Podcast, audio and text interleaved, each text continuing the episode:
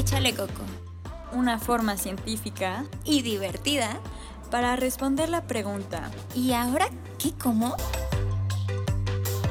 Bienvenidos a Échale Coco, hoy estamos con una invitada especial, María Eugenia Torres, y hoy vamos a hablar acerca de nutrición translacional. Eh, muchas gracias primero por la invitación, me da mucho gusto estar contigo. Yo soy licenciada en nutrición de formación, tengo una maestría en nutrición clínica, soy educadora en diabetes. También junto con una colega, que es, dos colegas son médico, tenemos una mesa de asistencia a los pacientes en casa, pacientes, eh, cuidados integrales en casa, paciente crítico. Tengo aproximadamente, yo creo que unos 14 años en la docencia.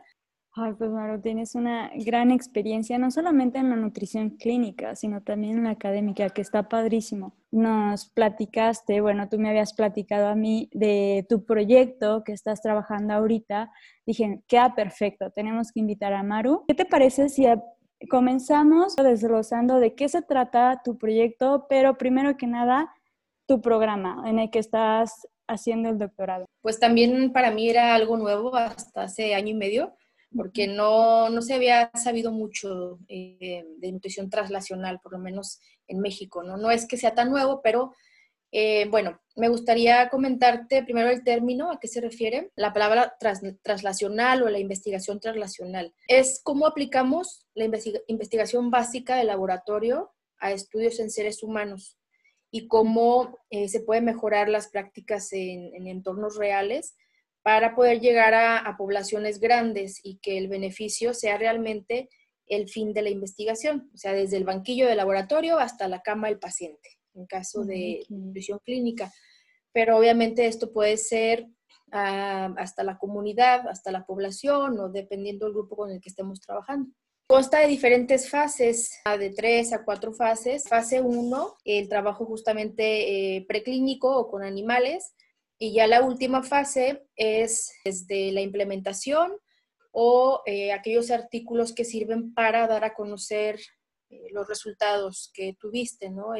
o incluso ya cómo se está trabajando en, en la comunidad em, esta parte que tú ideaste desde el principio, ¿no? que tú viste un problema en la, en la comunidad. Entonces, esta nutrición translacional es llevar la investigación o la terapia o el tratamiento del laboratorio hacia la cama del paciente o a la comunidad. Entonces, lo que me queda un poco de duda es, un investigador, una investigadora enfocada o con esta rama de nutrición translacional va haciendo la ciencia desde, o sea, está en el laboratorio y luego se va a la comunidad y luego también se va con el paciente, eh, tal vez en la parte clínica, o simplemente tú te encargas de reunir esa información que tal vez viene de otros investigadores que cada quien está en su propio nicho. Cualquiera de las dos que acabas de mencionar es válida. Puede ser que incluso la fase 4 de tu propia investigación, donde venga plasmada eh, cómo se debe hacer para solucionar tal problema, y ya algún otro investigador lo retoma, le interesa la idea y lo continúa. Si no necesariamente es que tú inicias investigación eh, desde el principio, desde cero, y tú tienes que terminarla. Eh, pueden ser las dos. Y dime, Maru, personalmente, ¿qué te llamó la atención de este programa? Em, bueno, pues mira, yo llevaba ya un tiempo dándole vueltas a realizar el doctorado, pero no encontraba uno que realmente me gustara. Ya me había decidido por el de ciencias biomédicas con orientación al neuro, eh, pero platicando con la coordinadora de ese programa, me comentó eh, algo muy importante y que agradezco ahorita porque muchas veces inicias cosas que después ya no te gustan y bueno, me dice, lo que me platicas que quieres hacer aquí en este doctorado no va a poder ser. Me dijo, porque no vas a poder trabajar con seres humanos, aquí se trabaja con animales y el enfoque es muy diferente. Tú sabes, Victoria, que a mí no me gusta hacer sufrir a los animales, entonces la verdad que no hubiera podido matar ratitas, ni conejitos, ni cuyos, ni nada de eso. Vi que no era lo mío. De alguna manera la nutrición pues es mucho más de contacto con personas, ¿no? Así estamos formados.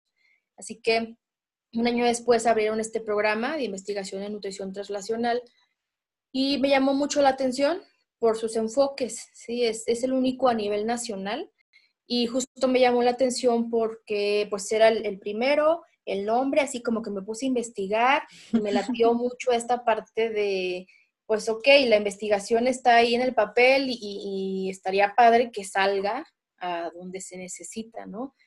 Y, y, bueno, pues esta parte de nutrición translacional también te digo, era muy nueva para mí, pero el programa está muy padre, toda la parte de innovación, parte de emprendimiento que no tienen otros programas, entonces pues creo que eso fue lo que me convenció. Y sobre todo ahorita con esto del coronavirus, se, o más gente se está dando cuenta que la investigación no es tan sencilla, que crear una vacuna no es algo de un día para otro y, lo mismo pasa con la nutrición, con tratamientos, con propuestas. Platícanos un poquito más, pero de tu proyecto. Queremos escuchar eh, qué tiene que ver, por ejemplo, con la microbiota y a quién está dirigido. Te comento, estamos trabajando con pacientes con esclerosis múltiple en el centro médico. Eh, vamos a medir algunos marcadores genéticos, algunos polimorfismos, vamos a medir microbiota intestinal y patrones de alimentación en estas personas. No hay ninguna investigación en el mundo hasta el momento que mm, eh, haya medido o que haya comparado la relación entre polimorfismos con microbiota y mucho menos con patrones. Eh, ¿Qué es lo que vamos a hacer? Eh, pues vamos, lo que estamos haciendo, em, invitamos a los pacientes del centro médico, eh, les hacemos pues el consentimiento informado y todo esto, algunos cuestionarios clínicos, tomamos una muestra de sangre venosa para de ahí poder extraer el DNA del gen con el que vamos a trabajar y revisar los polimorfismos. Les pedimos también su muestra de heces, que más adelantito te explico cómo lo vamos a hacer. Ahorita estamos tomando otro marcador de inflamación en la boca. Em, y bueno, ya después vamos a relacionar eh, todas estas variables y esperemos que los resultados sean padres, porque bueno, uno piensa que va a encontrar algo y, y, encuentras algo totalmente diferente o algo que no esperabas, o a veces nada, entonces bueno, vamos a ver qué pasa. Si entiendo, lo que vas a hacer es investigar de cada persona cómo es que come, o sea, vas a investigar, ok, come más de esto, come menos de esto. Luego también la genética, qué, qué traen sus genes que ha heredado de su familia y las bacterias en su intestino, es decir, la microbiota. ¿Cómo le haces para saber qué microbiota tiene cada quien? Pues mira, sí está difícil, la verdad. Es mucho más difícil de, de explicarlo que eh, hacerlo realmente, porque todos los aparatos que utilizamos pues ya lo hacen. Primero les damos eh, una información ahí en el momento en el que estamos eh, invitándolos, ya cuando ya decidieron participar. Se le da un cuestionario y se le explica cómo debe recolectar las heces, porque esto se trabaja con heces fecales. Hay otra manera de, de hacerlo con em, biopsia intestinal, pero eh, sería muy complicado, muy poco ético y, no, y muy caro, además, ¿no? El paciente se le entrega un vasito típico así de, muestras em, y en su casa recolecta su muestra con toda tranquilidad porque tiene que preparar hasta el baño para poderlo hacer. Eh, requerimos unos 40 a 50 gramos más o menos. ¿Cómo eh, cuánto es 40 a 50 gramos? ¿En un vaso?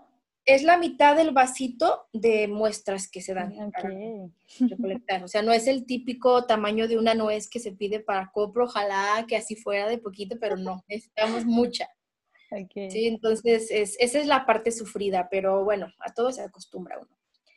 Después, ya que el paciente nos la entrega, nos lo tiene que llevar refrigerada, porque muchas veces lo hacen una noche antes. Entonces ahí se les explica que pues una bolsa negra bien tapada, alejado de todos los demás alimentos, hasta abajo si se puede, donde nadie se vaya a confundir y vaya a querer abrir el frasco pensando que es otra cosa. Porque pues sí suele suceder, ¿no?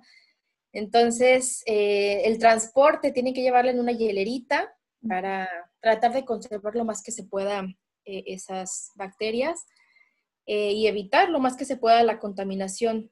¿sí? Ahora sí que no queremos que su popó se contamine, para que cuando nos la entregue, nosotros en el laboratorio eh, la podamos separar. Nosotros, la que lo hace soy yo nada más. Entonces,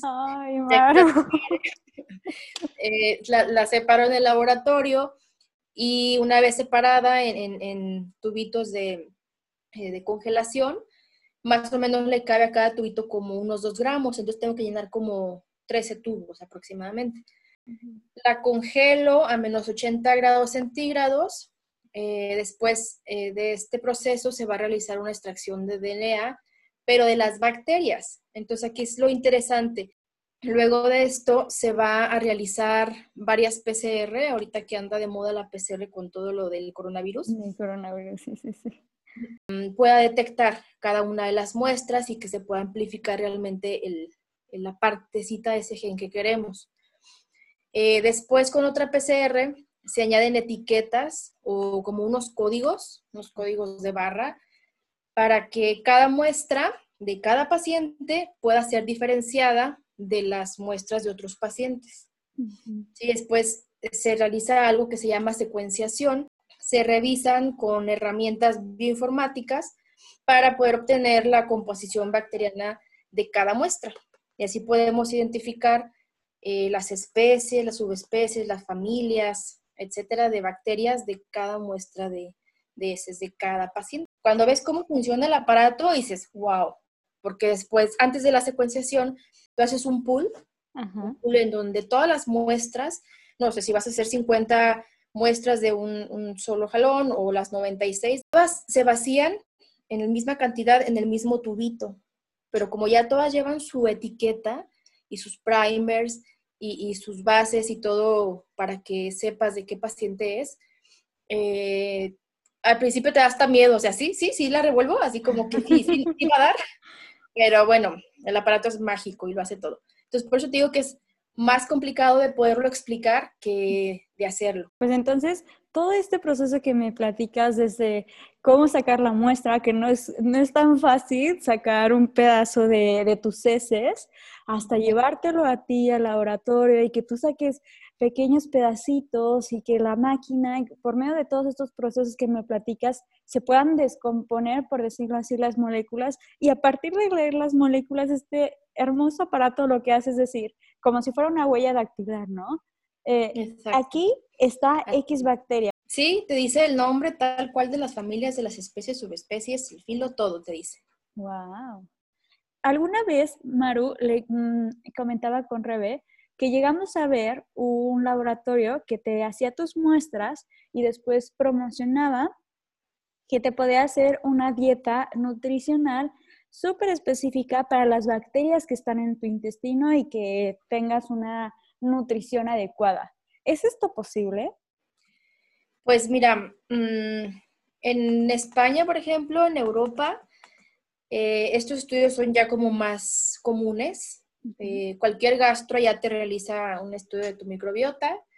Eh, te cuesta unos 300 euros, que son como 8 mil pesos, pero lo hacen con fines de patologías digestivas. También hay nutriólogas que lo realizan allá. Es menos común, pero pues ya, ya se sabe más.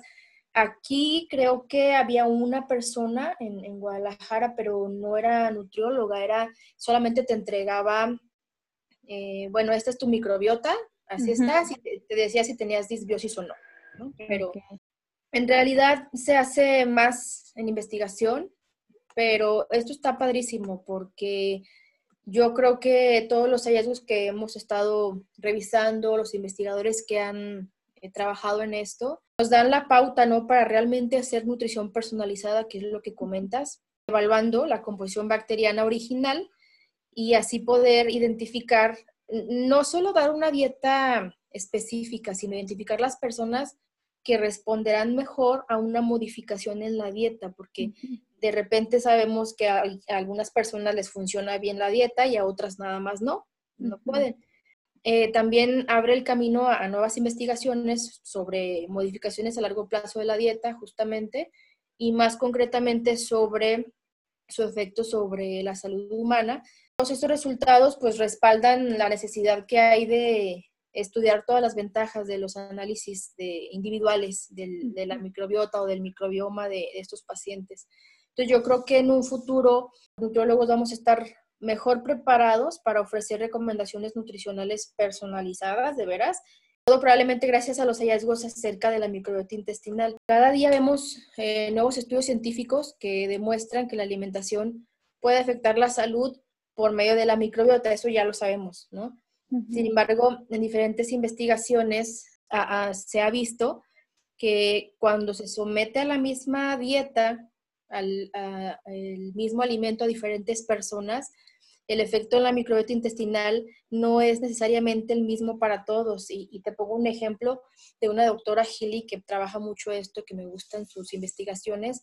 Ella dice, las recomendaciones nutricionales personalizadas serían más sencillas de elaborar si los científicos tuvieran en cuenta dos cosas importantes, los, los hábitos eh, alimenticios del paciente y la composición de su microbiota intestinal, pero antes de iniciar la investigación. Se podría agrupar a las personas, a los participantes en categorías, según las diferentes reacciones que tenga eh, en, el alimento, la microbiota con el alimento.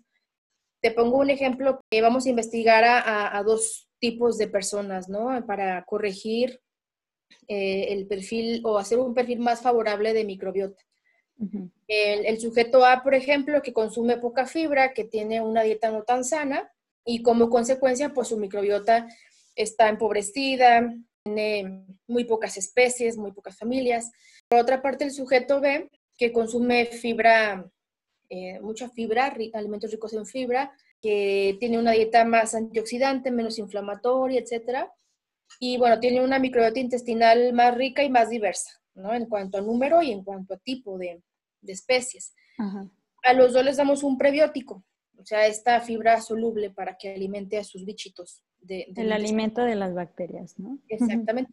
Em, la microbiota intestinal de la persona B, el que come bonito, el que hace ejercicio, el que es más sano, eh, podría sufrir cambios más drásticos, ya que las bacterias que tiene ya en su intestino disponen ya de enzimas capaces de utilizar esos prebióticos para producir, por ejemplo, ácido graso de cadena corta, eh, otros metabolitos, lo que sin duda conllevaría a más ventajas para la salud general de esta persona. ¿no? Entonces aquí se cumple el dicho de el rico se hace más rico. Eh, habría que encontrar otro enfoque diferente para el sujeto A, que este enfoque pues no le va a servir. Entonces a eso se refiere con eh, tener diferentes panoramas y diferentes eh, formas de trabajo con las personas de acuerdo a su microbiota intestinal. Y esto me parece así súper interesante de podemos avanzar mucho más con todo tipo de pacientes. Ahorita está súper de moda encontrar productos con prebióticos y ricos prebióticos. Ok, está hermoso este producto, pero específicamente para ti, pues igual y no te va a hacer tanto bien como si se lo dieras a esta otra persona, ¿no? Y todo eso se resuelve por medio de algo tan curioso como una muestra de heces. Así es. Y esto que mencionas también tiene mucha importancia que la gente lo sepa, porque con solamente ir a comprar un probiótico a una farmacia o a cualquier tienda de, donde vendan este tipo de productos y que luego piensas que te va a curar todo, ¿no? Ahí hay cepas específicas que van para determinadas patologías. Imagínate que es como si la persona se toma el probiótico es como si yo pinto una pared, pero antes de pintarla no la arreglo, o sea, eh, queda con hoyos, queda con desperfectos, que la pintura descarapelada. Lo mismo pasa con las personas, si se toma el probiótico, pero antes no arregló ese problema de permeabilidad elevada de, de su intestino, sigue comiendo mal, sigue siendo sedentario, pues entonces de muy poco va a servir ese probiótico por más caro que le haya costado desde elegir qué tipo es para cada persona y de, mm, tener el terreno listo para poderle meter esas bacterias y que las bacterias puedan sobrevivir en su intestino. Está padrísimo. Maru, tú que ya has estado en el área un poco más em, con el paciente, en el área clínica y en el área académica, ¿Cómo, te ha, ¿Cómo ha sido tu experiencia ahora que estás en la investigación? ¿Ha cambiado un poquito el cómo tenías pensado la nutrición? Pues mira, esta, esta mm, triada como la manejas, como me la preguntas, clínica, investigación, la parte académica, yo creo que va de la mano, no, no podrían estar separadas, ¿no? Una de la otra. Las tres me gustan igual. En realidad, el área clínica me encanta, siempre ha sido eh, a lo que me he dedicado estar con el paciente, abordando, tener esta cercanía llevando estas terapias probadas en investigación y bueno, pues te da mucha satisfacción de poder ayudar, ¿no? En cuanto a la parte académica, pues yo creo que siempre lo he dicho, ¿no? Es la mejor manera de mantenerte actualizada y se aprende más a veces de lo que se enseña, entonces está padrísima. Y ahora con la investigación, eh, pues me doy cuenta que me apasiona más de lo que yo pensaba, pero el poder implementar, el poder descubrir, diseñar, etcétera, estas nuevas eh, investigaciones en poblaciones vulnerables, eh, es otra forma de ayudar a tus pacientes y poder contribuir a la ciencia con nuevos descubrimientos. Eso está padrísimo, aunque de repente tú quisieras, ya sabes, ¿no? Descubrir el hilo negro, pero te das cuenta que no es así, o sea, es un pequeño grano de arena con el que puedes contribuir con tu investigación, pero incluso ese pequeñito grano de arena para los pacientes con esclerosis múltiple, en este caso, es súper importante y es súper grande y son bien agradecidos. Entonces, me apasionó más de lo que yo pensaba. Y bueno, lástima de la situación en la que se encuentra la investigación en este país, pero esa es otra historia. Me encantó lo que dijiste de un granito de arena. Me encantaría seguir hablando de este tema. Está padrísimo como para ponerte así de, de cuento así futurista de que, ah, ¿cómo sería una consulta perfecta en el futuro donde pudiera sacar ese y así todo el proceso que me platicaste lo pudiera hacer, no sé, el WC solo, ¿no? Y que automáticamente te sacara todas las muestras y el análisis. Pero no tenemos tanto tiempo y sí tenemos tiempo todavía para hacer, en el chalecoco siempre tenemos un pequeño, pues, un conjunto de preguntas. Tienen una respuesta correcta, es más bien como para conocerte. ¿Cuál es tu comida favorita y por qué? Mi comida, ay no, ¿por qué me preguntas eso?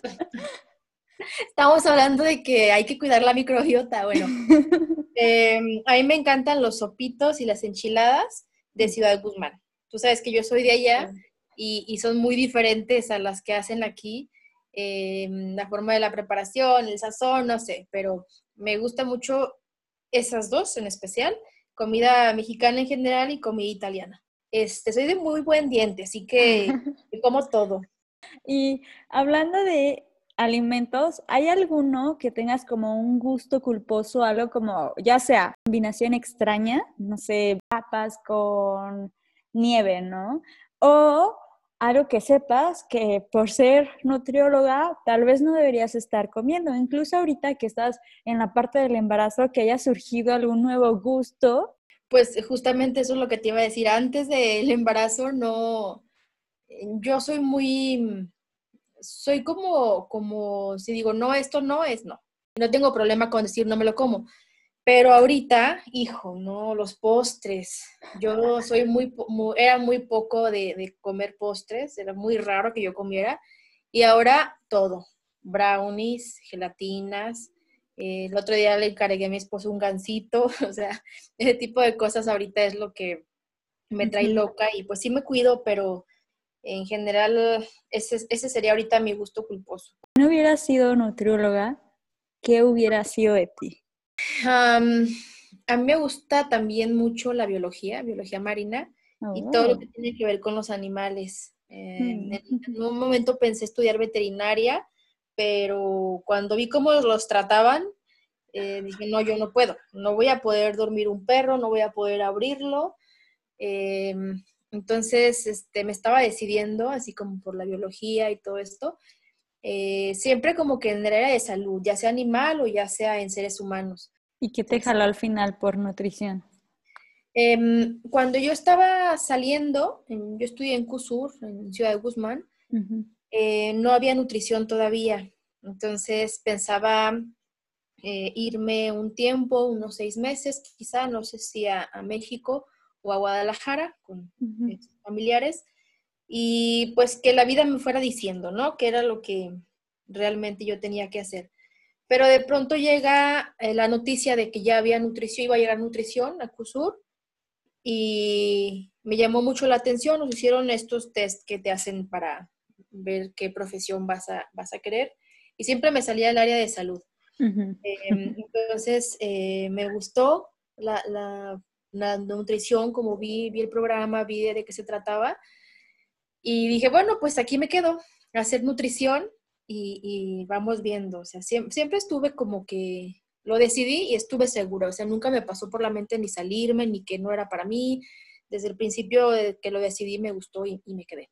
Si pudieras hablar hoy con alguien acerca de por qué hacer ciencia, ¿qué les dirías? Bueno, ¿por qué hacer ciencia? Porque yo creo que es la base, es la base y es el pilar de, todo tratamiento, de toda terapia, em, de cualquier cosa que vayamos a hacer con los pacientes para hacerla bien hecha, hacerla ya, ya probada, porque es la única forma realmente de, hacer las cosas bien, ¿no? De hacerlo profesional. y, y pues es lo que nos da como la pauta de poder avanzar. Ay, pues Maro, Muchas gracias por esta entrevista. Eh, de hecho, no sé si me puedas eh, hacer el favor de un pequeño anuncio. Sí, claro. Sobre la investigación, ya que estamos en esto.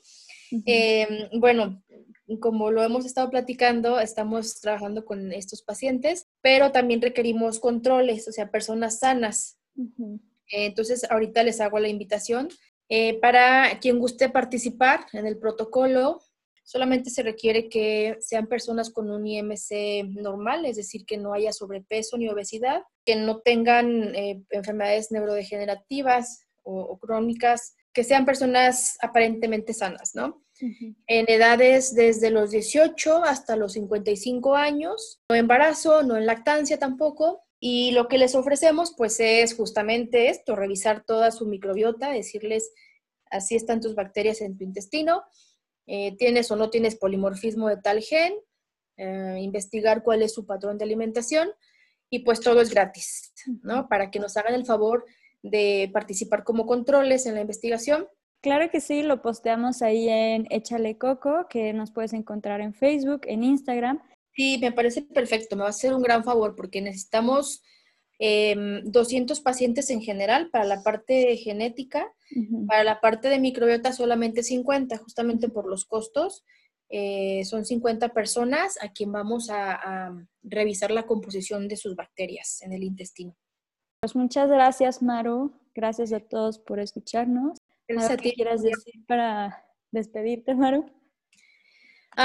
bueno, pues en general que cuiden su microbiota, consientanla con una alimentación saludable, antioxidante, con una dieta menos inflamatoria, haciendo ejercicio.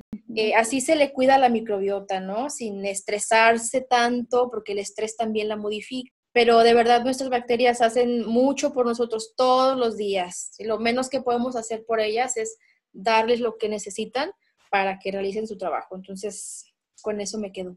Ahí está. Muchas gracias a todos por escucharnos. Nos vemos hasta la próxima. Esto fue Échale Coco.